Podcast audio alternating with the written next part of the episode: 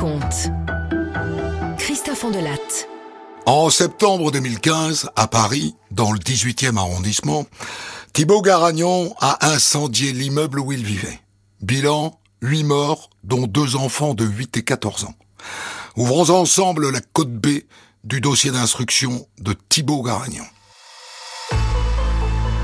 Europe 1, Christophe Andelatte.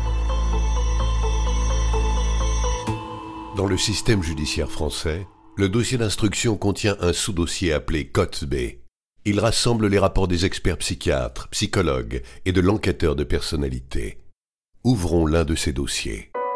On de la raconte. Côte B sur Europe 1.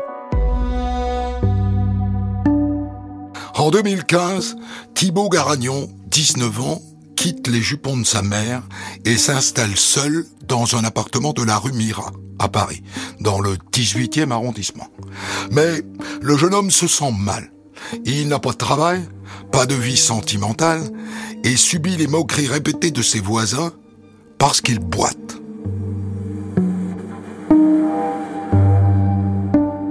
Thibaut Garagnon rumine sa solitude quand dans la nuit du 1er au 2 septembre 2015, il craque. Il met le feu à une poussette qui lui gêne le passage. L'incendie emporte huit personnes, dont deux enfants.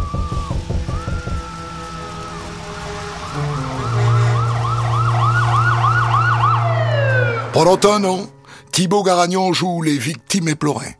Il organise même une cérémonie de commémoration.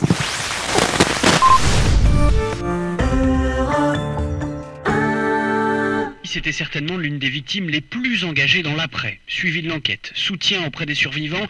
Il a même écrit à la brigade criminelle pour leur demander l'autorisation de créer un journal dans lequel les victimes pourraient témoigner. Cette suractivité, mêlée à des appels incessants au secours, ont paru suspects, mais il est interpellé seulement un an après les faits. En garde à vue, il avoue rapidement et confie avoir mis le feu à une poussette pour attirer l'attention des secours sur son mal-être.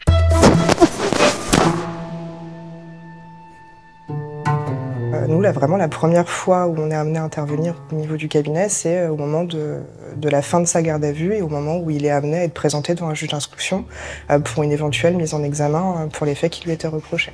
Maître Céline Blanchetière, avocate de Thibaut Garagnon. Moi, pour tout vous dire, au moment où, j'arrive hein, et je, le rencontre pour la première fois, moi je l'avais jamais rencontré, euh, Thibaut Garagnon. Donc on est dans une toute petite pièce, euh, voilà, deux chaises, une table, euh, vraiment un contexte particulier, donc au tribunal de, Paris. Et en fait, je, on parle pas des faits. clairement, moi je, le trouve totalement abattu. Il est très éprouvé par cette garde à vue qui a été très compliquée pour lui. Euh, physiquement, il se présente euh, bah, comme un très jeune homme, hein, parce qu'il est, il est, très jeune, euh, c'est un fait, mais en plus de ça, il paraît euh, vraiment très jeune. Il marche donc avec sa béquille, très fatigué, très éprouvé, et clairement, la situation était très difficile pour lui à vivre à ce moment-là, donc il était vraiment content de, de me voir arriver, en tout cas à ce moment-là. Alors, on a effectivement été étonnés parce que passer euh, d'un statut de, victime euh, à euh, mise en cause dans le cadre d'une procédure pour des faits notamment aussi graves, c'est pas du tout quelque chose d'habituel. Mais c'est vrai qu'au moment où on l'apprend, on est plutôt dans une réaction bah, d'urgence. Voilà, il faut se déplacer, il faut, il faut, il faut y aller, il faut aller le défendre, il faut pouvoir aller l'assister. Il fallait qu'on comprenne bah, ce qui s'est passé victimes que j'ai pu joindre, c'est à la fois un soulagement de connaître le coupable présumé, mais au-delà de la stupeur et de la colère, ils se sentent trahis également, car c'est lui qui avait organisé le mois dernier une commémoration en hommage aux victimes. Il avait même payé des billets de train à des proches pour qu'ils viennent y participer.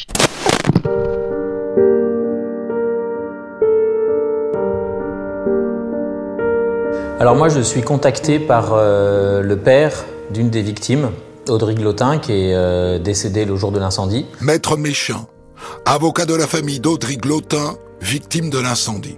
Euh, dans cet appartement qu'elle habitait depuis plusieurs mois. Euh, et bah, quand le feu s'est déclenché, elle s'est retrouvée coincée. Malheureusement dans son appartement, dans sa chambre, comme, euh, beaucoup, de, victimes. Et donc malheureusement, elle n'a pas eu d'autre choix que de, que de se défenestrer. Et c'était trop et elle est décédée en sautant. Thibaut euh, Garagnon s'était rapproché durant un an de plusieurs victimes, et notamment de la famille Glotin. Il s'avère qu'il était partie civile dans ce dossier, puisqu'il était lui-même locataire de, l'immeuble et donc se prétendait euh, victime de, l'incendie. Et il avait organisé une cérémonie de commémoration un an après l'incendie. Et il s'était arrangé parce qu'il avait travaillé pour la SNCF, donc il avait, je ne sais pas, des possibilités. Il s'était arrangé pour envoyer euh, des billets de train aux parents d'Audrey pour qu'ils puissent venir à Paris à la cérémonie de commémoration. C'est des gens qui n'ont pas énormément d'argent, donc ça leur a évidemment rendu service, ça les a beaucoup touchés. Et le jour de la commémoration, euh, donc ils se déplacent et euh, le père d'Audrey me, me, raconte que bah, ce jour-là, euh, Thibault l'a serré dans ses bras. Et enfin voilà, c'est quelque chose de très fort évidemment, un lien très fort qui, peut se créer entre victimes, entre parties civiles dans une procédure. Et là, c'est l'anéantissement, de, se rendre compte que cette personne-là, qui l'appréciait, qui, qui, qui, donnait l'impression de se bouger pour faire, euh, pour faire avancer l'instruction, pour organiser des choses, en réalité, euh, bah, depuis un an, euh, bah, c'était le, le, coupable. Et ça, c'est évidemment quelque chose de terrible. Euh, donc j'appelle évidemment immédiatement la, la famille. J'ai eu le père d'Audrey au téléphone et je me souviendrai toujours de ce qu'il m'a répondu à ce moment-là. Il m'a répondu c'est comme s'il me l'avait tué une deuxième fois.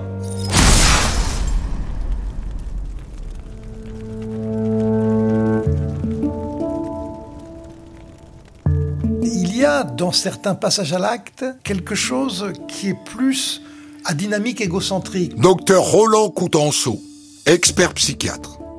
La motivation est narcissique égocentrique, c'est-à-dire qu'au fond, je crée un événement, je suis un créateur finalement de l'événement, dont, dans le secret de sa tête, il sait qu'il en est l'instigateur, et je vais le dire en termes modernes, le metteur en scène. Donc, à leurs yeux, ils sont importants parce qu'ils ont créé un événement sur lequel tout le monde euh, s'affaire. Et certains vont jusqu'à se, se glisser dans le film de leur création. On pourrait, on pourrait dire, il peut regarder la télé, de BFM Télé est en, est en, train de couvrir euh, un peu ce feu dont je suis l'instigateur et, jouir euh, seul de ça.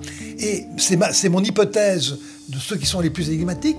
Certains poussent la, mise en scène d'eux-mêmes de se glisser dans des personnages de l'événement qui a été créé par les choses qu'ils ont créées. Pour moi, c'est ça mon hypothèse. Une hypothèse, hein. mise en scène et dans les, les gens les plus particuliers, comme euh, les plus presque tordu, pourrait dire un spectateur qui regarde des choses, il se glisse dans le film, il se glisse dans l'événement qu'ils ont créé. C'est un personnage déroutant énigmatique, je dirais même insaisissable, mais pas facilement décodable. C'est un espèce de, caméléon de psychopathologie, au fond. Par ici, une hallucination visuelle. Ici, il se demande s'il n'est pas aspergé. Euh, vous voyez C'est-à-dire qu'en fait, il joue, on pourrait dire, il joue même. Enfin, je sais pas, je pense pas que ce soit totalement conscient, mais il suscite de l'intérêt presque. Je ne sais pas s'il a voulu intriguer les experts. En tout cas, il a dérouté beaucoup de gens dans le dossier. On le mettrait à un examen de, psychiatre avéré. Certains y perdraient leur latin.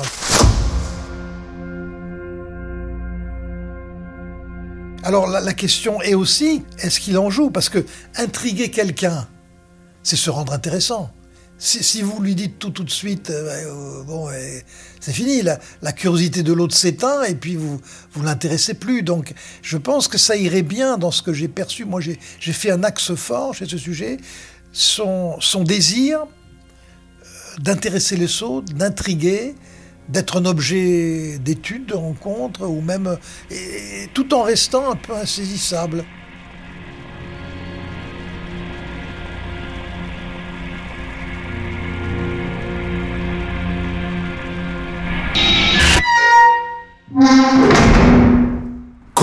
Code B214. Examen psychiatrique du docteur Franz Prosper. Thibaut Garagnon a vécu chez sa mère jusqu'à l'âge de 18 ans. Il a travaillé ensuite à la SNCF dans l'électronique des trains. À la SNCF Ils m'ont vu de foutu dehors. Pour insuffisance professionnelle qu'ils ont dit. Je suis célibataire. Pas d'enfant.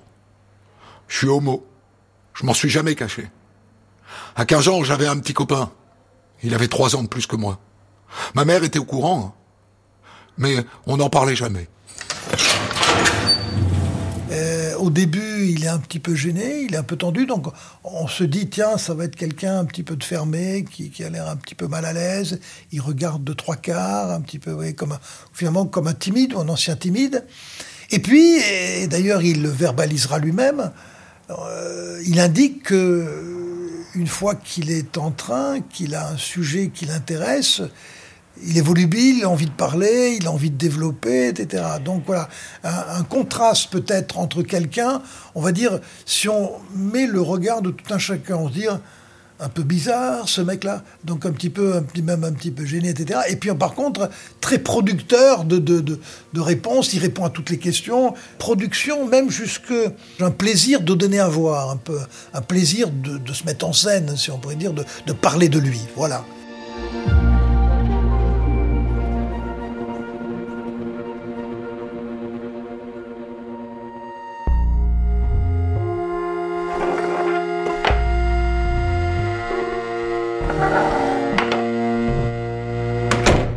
Mais face à la juge d'instruction, il fait volte-face.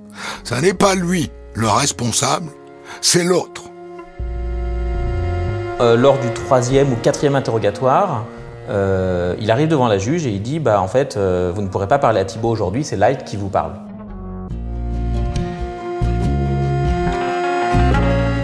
Bonjour, Madame la juge d'instruction.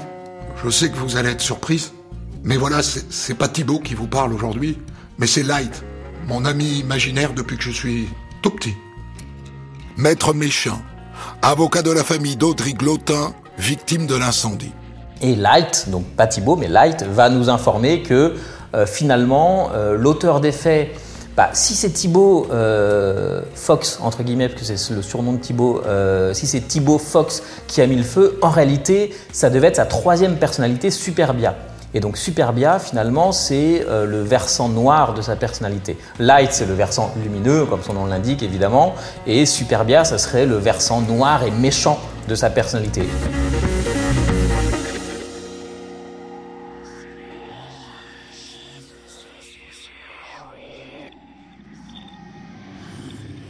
J'avais vraiment l'impression d'avoir euh, en face de moi euh, une toute autre personne. J'ai pas vraiment d'explication.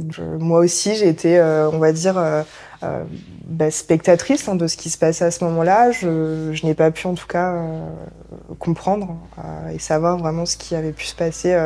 à ce moment-là, dans la tête de Thibaut Garagnon. Lorsqu'il a ces, ces, changements de personnalité, encore une fois, c'est pas un terme médical, mais vous avez vraiment eu un changement d'attitude, un changement de posture, un changement dans le regard, un changement d'élocution. Maître Laurent Thieffry, avocat de Thibaut Garagnon. Ce n'est pas quelque chose de fin, ou alors ce serait vraiment un acteur exceptionnel, puisque vous avez vraiment l'impression d'avoir une autre personne devant vous.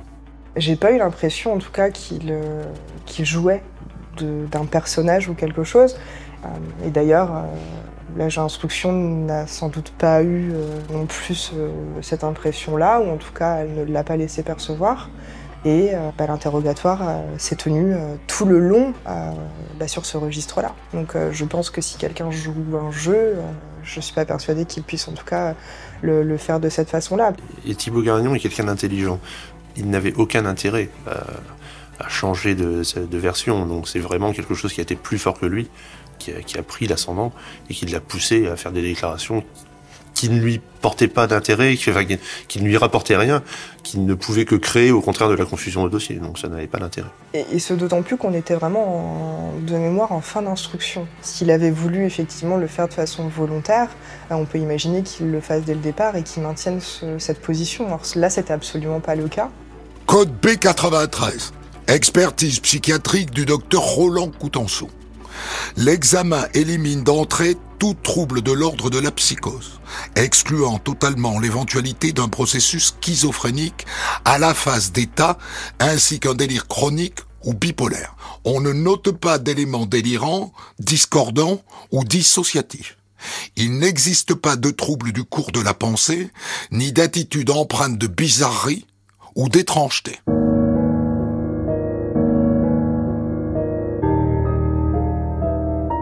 Ce qu'il faut comprendre, c'est si les experts ont, écarté une pathologie pouvant abolir son discernement, ils se mettent tous d'accord quand même sur une personnalité extrêmement complexe.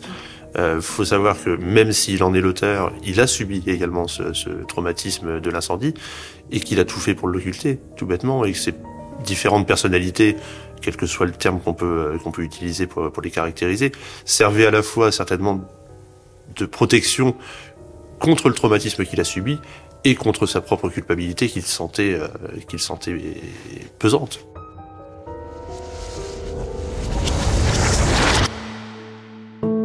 Code B198. Expertise psychologique de Corinne Descamps. Le visage juvénile de Thibaut Garagnon contraste avec un corps marqué par le handicap. Une malformation au genou droit l'oblige à recourir à une canne dans ses déplacements. Sa petite taille, 1m65, et son faible poids, 45 kilos.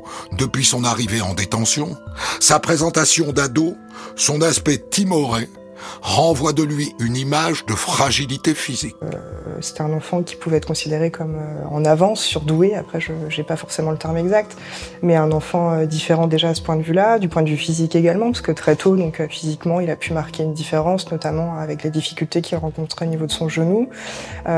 et après, donc du point de vue intrafamilial, donc on, sait hein, que le père a pu se montrer violent au travers de comportements qu'il a pu en tout cas avoir, sans doute dépassé par la différence hein, de son fils et le fait qu'il n'arrivait pas à, gérer justement celle-ci.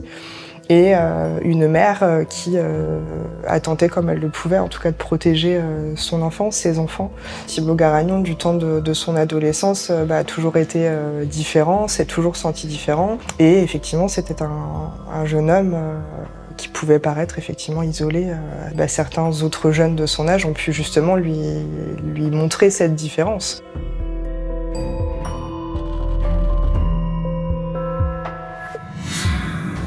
Code B197.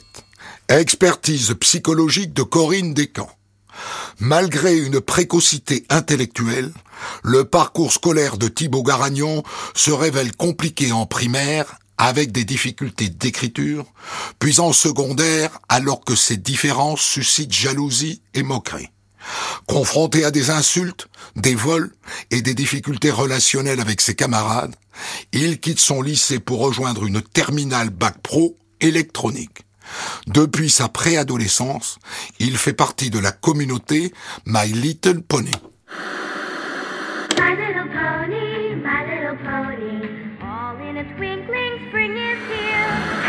Pour Thibaut Garagnon, la communauté My Little Pony, c'est quelque chose d'important et d'essentiel hein, dans, sa vie. Alors, c'est des gens qui se regroupent euh, avec un intérêt commun. Hein. C'est un dessin animé, My Little Pony, notamment donc, bah, voilà, avec des, des poneys. Euh. Mais c'est vraiment une communauté euh, de principalement de jeunes hommes, en tout cas de ce qu'on a pu euh, en, savoir, euh, avec des valeurs euh, d'amitié, d'amour, de paix. et concernant Thibaut Garagnon, donc ça a impliqué aussi, il a pu l'expliquer, l'utilisation par exemple de, de de, de de mémoire également, toujours dans ce contexte enfantin, protecteur, rassurant. Et pour lui, puisque la question lui a été posée, ça représentait vraiment un, un univers dans lequel bah, il pouvait se retrouver, dans lequel il se sentait bien. Euh, voilà, des, valeurs en tout cas qui, pouvaient euh, le représenter et correspondre à sa personnalité et qui lui faisaient du bien. Et ça lui permettait aussi d'être en contact avec euh, d'autres personnes, alors de son âge ou non, euh, et donc de lui permettre, par le biais justement d'intérêts communs, bah, d'être en contact et peut-être d'être moins isolé par rapport à sa situation telle qu'elle était avant. En garde à vue, Thibaut Garagnon craque. Oui. Oui, monsieur. C'est moi qui ai mis le feu à la poussette. Mais je vous jure, je, voulais tuer personne. Pas même faire de mal. Je voulais juste qu'on m'aide.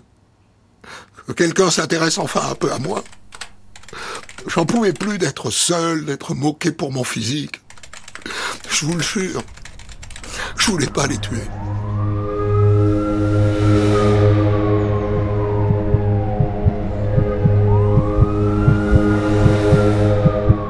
Thibaut Garagnon était dans un état euh, de détresse, il n'était pas bien. Maître Céline Blanchetière, avocate de Thibaut Garagnon. Euh, il supportait pas du tout la vie parisienne, il se sentait isolé, euh, bien qu'il ait choisi le quartier dans lequel il vivait, parce que c'était important pour lui, euh, voilà, d'être dans, ce quartier euh, populaire, parce qu'il aimait justement cette, ce melting pot et le fait de, de côtoyer d'autres personnes avec notamment d'autres cultures. Ben, il se sentait mal, en fait, il se sentait isolé.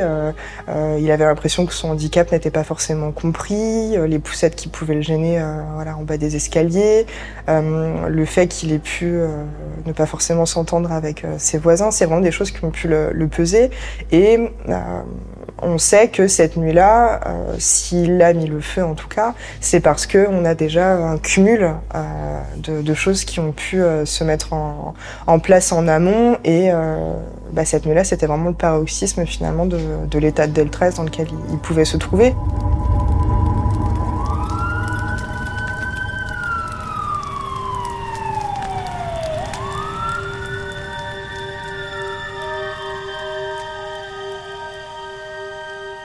Alors, il avait le, le, soir même des faits mis euh, d'abord le feu à sa propre boîte aux lettres, enfin un papier qu'il avait inséré dans, dans, sa boîte aux lettres pour faire venir les pompiers, parce qu'il était dans un état de, de, panique, de stress, de, de dépression euh, intense ce soir-là, et euh, il a volontairement mis le feu à un papier qu'il a mis dans sa boîte aux lettres pour appeler les pompiers, pour voir venir la, la, la voiture des pompiers.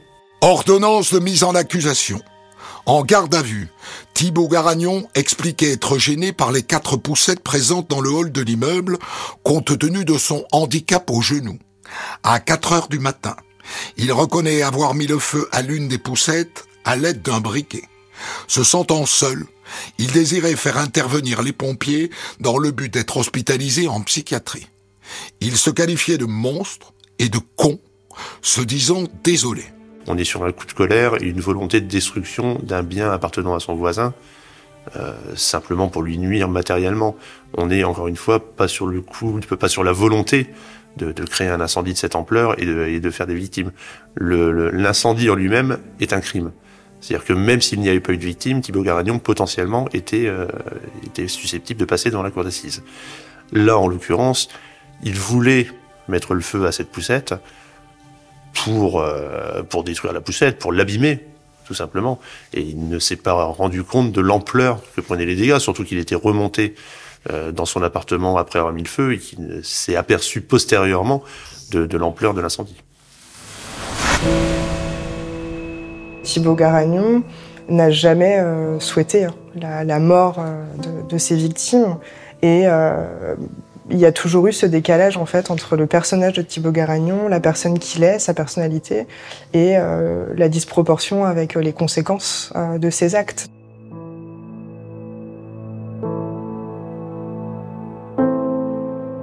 Code B 197. Expertise psychologique de Corinne Descamps. Sur les faits, Thibaut Garagnon dit ne plus trop savoir où il en est, avoir du mal à reconstituer les morceaux, et à considérer qu'il est l'auteur. Il émet des doutes constants sur son passage à l'acte. Il répète en boucle oh Oui, oui, c'est vrai, j'ai pu mettre le feu, mais je n'ai pas l'image de l'avoir fait. Je ne suis sûr de rien. Il va reconnaître euh, des éléments factuels, mais évidemment, pas l'intentionnalité euh, de mettre le feu. Docteur Roland Coutenceau, expert psychiatre. Il n'a pas convenu de façon explicite que euh, il avait mis le feu de façon intentionnelle et il va même peut-être on va dire peut-être jouer à cache-cache euh, avec euh, cet élément-là. Vous voyez par exemple où il fait parler les autres, je vais le citer. Les enquêteurs m'ont interrogé, ils m'ont parlé d'un coup de folie que j'ai provoqué l'incendie sans m'en rendre compte. Mais il utilise le discours qu'il prête aux enquêteurs pour parler de lui sans dire s'il le valide ou pas. Hein, donc euh, cet entre-deux euh, sur l'intentionnalité, sur les éléments factuels de ce qui a pu dans son comportement faire qu'après le feu a pris, pris, il va concéder, mais il va toujours rester, pour moi, ambigu. Un terrible incendie à l'origine encore indéterminé dans le 18e arrondissement de Paris. Huit morts, donc dont deux enfants. Et les gens qui étaient accrochés à leur, à leur fenêtre, qui criaient au secours, au secours. Et les pompiers qui ont mis un temps fou à arriver. Des, des flammes immenses. Ça a pris, un- ça a pris, une- ça s'est propagé d'une façon, mais euh, ça a été intense. C'est une façade noircie par les flammes. Les échelles des pompiers sont toujours euh, déployées, mais l'incendie est désormais euh, maîtrisé. Il reste celui qui, au fond de lui, dans mon hypothèse, a un certain plaisir d'avoir créé un événement. Que, ben, euh, regardez, on va lire deux phrases. On oublie que j'ai été victime de cet incendie, on a tendance à l'oublier, suggérant que c'est les policiers qui l'ont fait peut-être assumer leur hypothèse. Donc là, il se protège un peu en disant, regardez, c'est moi, mais peut-être que c'est moi, mais c'est pas vraiment moi, mais est-ce que c'est vraiment moi? Donc voilà, il se protège de leur regard. Et puis, quand on dit, oui, mais d'accord, vous d'accord, mais les autres? Huit morts, c'est difficile. Je me sens coupable. Je m'en veux à moi-même. Pourquoi j'aurais le droit de vivre alors qu'ils n'ont pas eu le droit de vivre? Cet homme m'a donné l'impression, quand il a dit ça, par exemple, je m'en sens coupable, oui, il se sentait un peu coupable, mais en même temps, je ne l'ai pas senti ravagé par la culpabilité, comme j'ai vu dans d'autres histoires, d'autres êtres humains presque être au bord du vide et même se suicider en prison, euh, constatant avec le recul ce qu'ils n'avaient pas maîtrisé, la conséquence de leurs actes. Vous voyez, presque comme si, c'est dur de dire ça, je dirais qu'il le ressent, mais il en joue en même temps. Six ans après son interpellation, Thibaut Garagnon, qui a maintenant 25 ans, entre dans le box des accusés de la cour d'assises de Paris. Il est pétrifié.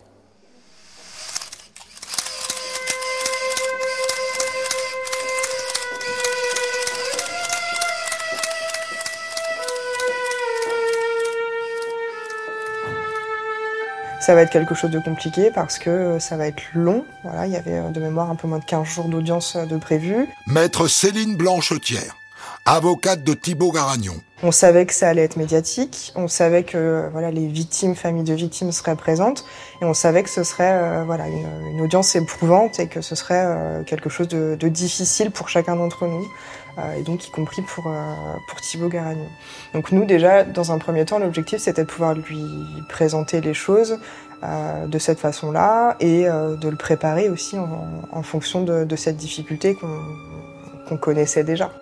Et en fait, la préparation était d'autant plus euh, compliquée que il y a eu une, une première préparation, la pression qui montait, et est arrivé le confinement. Maître Laurent Thieffry, avocat de Thibaut Garagnon. Puisque le premier procès était prévu au mois de mars euh, de 2020, et la veille, enfin la, veille du week-end, euh, c'est-à-dire le, vendredi avant l'audience, euh, on ne savait toujours pas si le procès allait se tenir ou pas. Le procès a finalement été repoussé, mais vous avez eu du coup deux préparations, deux fois la pression qui monte, deux fois la, réitération de, cette, euh, préparation compliquée, encore une fois. Donc euh, on a une personne qui se prépare doublement à son procès et qui euh, psychologiquement du coup est très très très atteinte.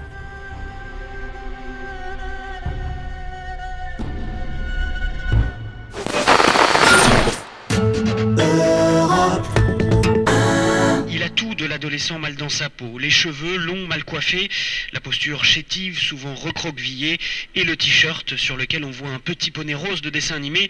S'il voulait montrer qu'il est immature, il n'aurait pas fait autrement. Face à lui, dans la salle, il y a une partie de la famille Tendian, décimée par l'incendie. Quatre y ont péri, dont deux enfants. Il est très stressé par ce procès parce qu'il a peur de la confrontation avec les, les familles des victimes, il a peur de la confrontation avec sa propre famille, il a peur du jugement des autres. Encore une fois, on est sur une personne qu'on peut qualifier d'immature, mais qui est surtout très jeune, tout bêtement, qui est un peu comme un gamin pris en faute, qui va passer en conseil de discipline devant le collège. C'est vraiment, mais ça, fois puissance 10, enfin euh, et nous, il sait qu'en tant qu'avocat, on ne va pas le juger. On va le défendre, on va le conseiller, mais on ne va pas porter de jugement sur lui. Donc il se sent rassuré, en fait, en, en notre présence. On a un petit peu des, des objets contraphobiques contre le contre l'ensemble de, de la population euh, qui l'a poussé à son isolement avant son incarcération et qui et, et qui en plus lui en veut euh, pour les familles des victimes et c'est tout à fait compréhensible. il est seul contre tous. Faites entrer l'accusé. Et il arrive à l'audience le premier jour, et je crois que quasiment pendant les trois semaines d'audience, il garde euh, un, un t-shirt My Little Pony. Maître Méchin, avocat de la famille d'Audry Glotin, victime de l'incendie.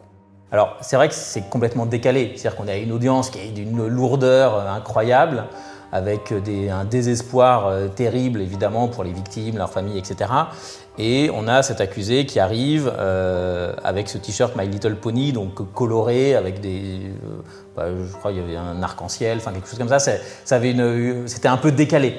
Et je me suis dit, bah tiens, c'est bizarre, il aurait soit pu faire l'effort d'être un peu plus sobre, en même temps, c'est lui, ça lui ressemble, c'est-à-dire que ça, il ne le, cache pas, il ne le conteste pas. Et puis, et à côté de ça, il y avait quand même la question de ce. Enfin, moi, je me posais la question, en tout cas, en tant qu'avocat, euh, est-ce que c'est pas calculé Est-ce que c'est pas aussi pour euh, donner l'impression qu'il est complètement déconnecté, qu'il est complètement.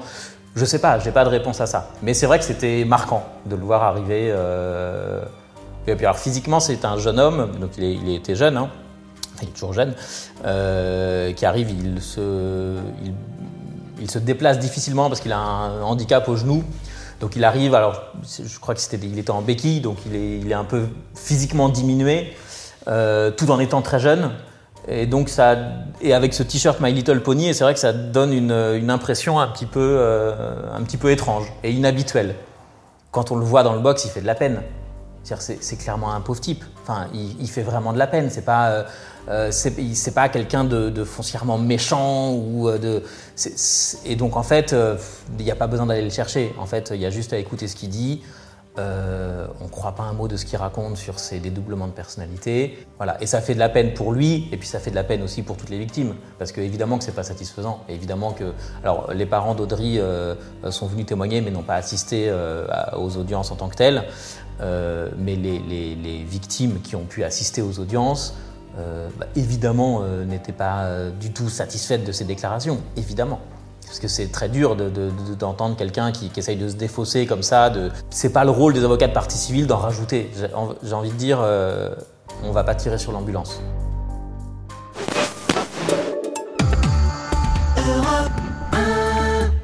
Alassane Tendian, lui, a survécu. L'accusé, c'était son voisin et il ne croit absolument pas à sa posture. Ça me choque et ça m'énerve c'est pour minimiser les faits. Donc euh, il casse toujours la vérité. Nous, on a perdu quatre membres de la famille. Ça me fait très mal au corps.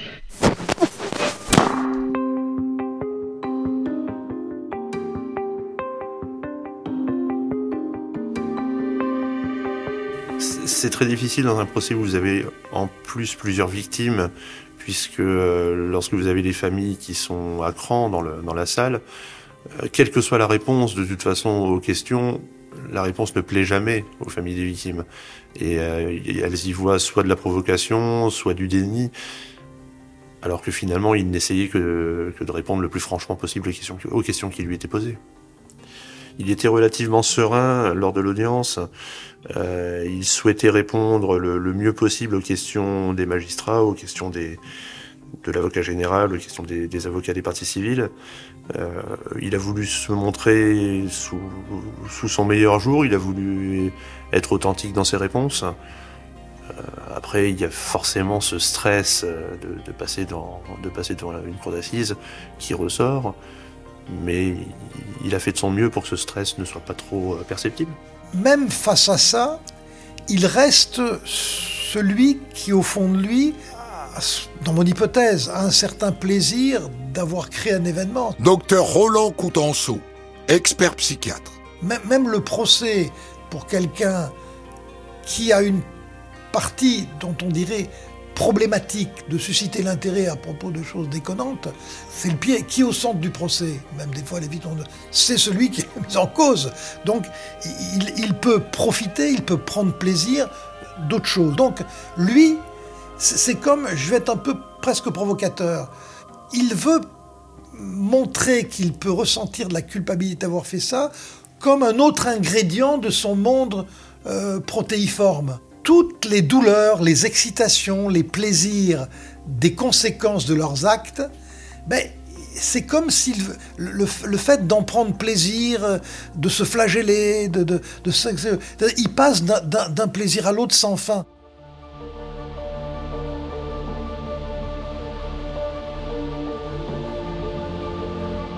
Ce qui m'a marqué, c'était euh, quelqu'un de totalement égocentré.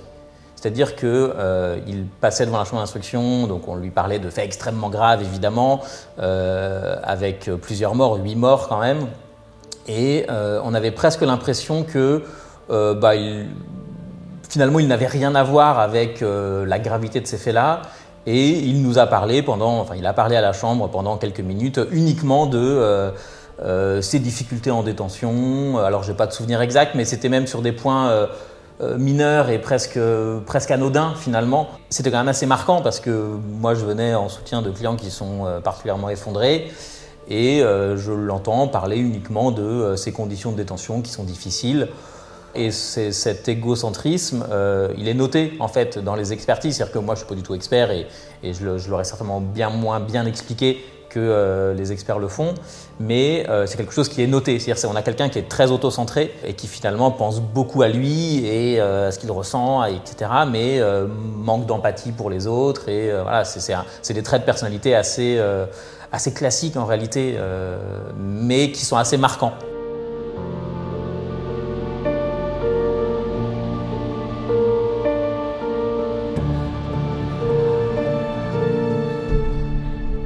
Code B93. Expertise psychiatrique du docteur Roland Coutenceau.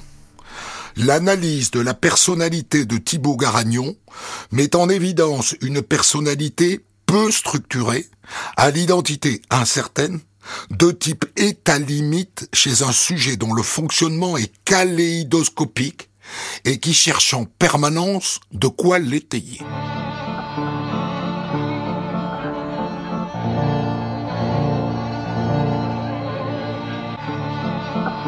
Contrairement à beaucoup de procès où on est sur des, crimes violents, euh, là, ce qui, ressort du procès Garagnon, c'est une violence envers lui-même euh, qui, est généralisée.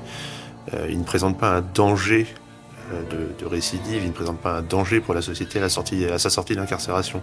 Ce qu'il faut travailler et ce qu'il fait pour, travailler ce, point, c'est une réinsertion euh, dans la société au sens, au sens large du terme, c'est-à-dire qu'il doit trouver sa place, euh, il doit se sentir à l'aise dans cette société, il ne doit plus avoir peur du, du jugement des autres. Euh, à partir du moment où il aura travaillé sur ce point, il pourra se réinsérer sans difficulté, que ce soit professionnellement ou socialement.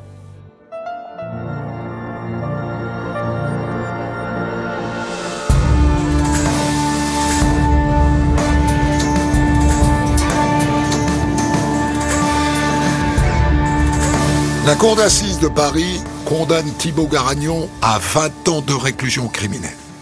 Il accepte sa peine et ne fait pas appel.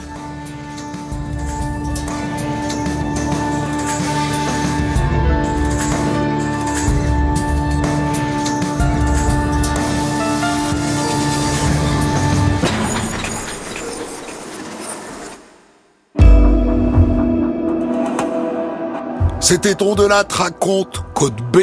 Rédaction en chef Guillaume Maury. Enquête Vincent Deby. Réalisation Mathieu Fred. Le podcast de ce programme est disponible tous les vendredis dès 6 heures du matin. Retrouvez On de la raconte Code B tous les vendredis de 14h à 15h sur Europe 1.